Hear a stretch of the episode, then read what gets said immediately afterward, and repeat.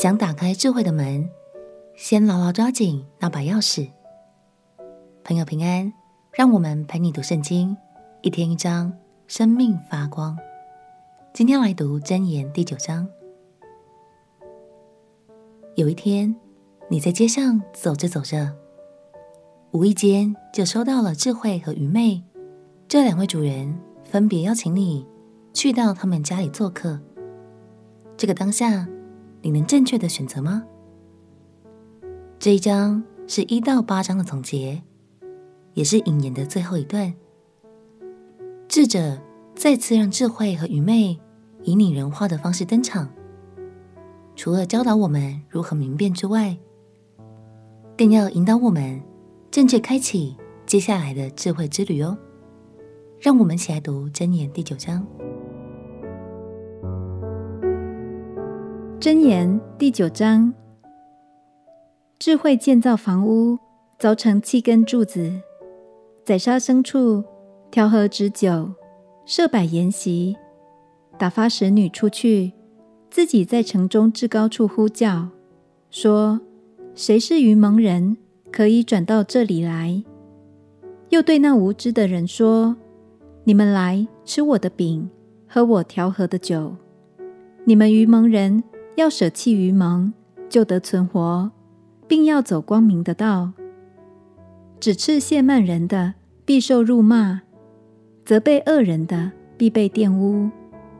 不要责备亵慢人，恐怕他恨你；要责备智慧人，他必爱你。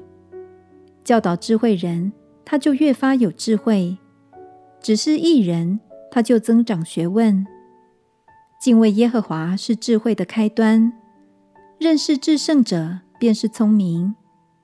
你借着我，日子必增多，年岁也必加添。你若有智慧，是与自己有益；你若懈慢，就必独自担当。愚昧的妇人喧嚷，她是愚蒙，一无所知。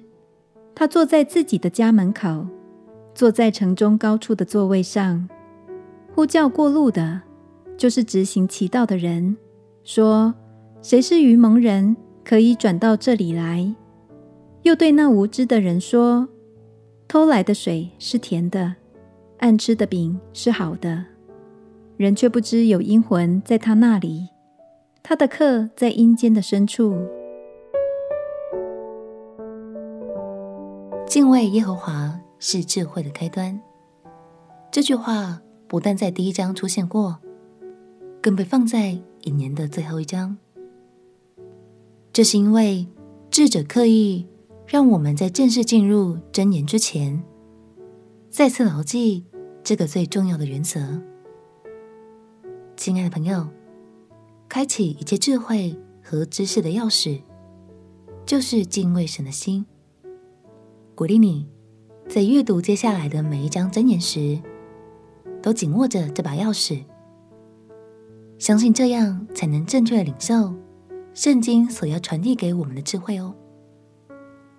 今天也鼓励你把这句经文背起来吧，相信这就是牢牢抓住钥匙的方式。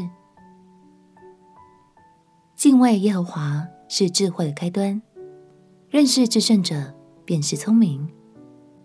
我们前祷告，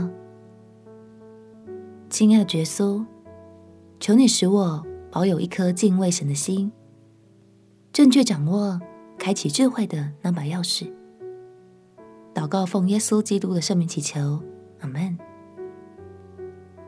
祝福你成为敬畏神又充满智慧的人。陪你读圣经，我们明天见。耶稣爱你，我也爱你。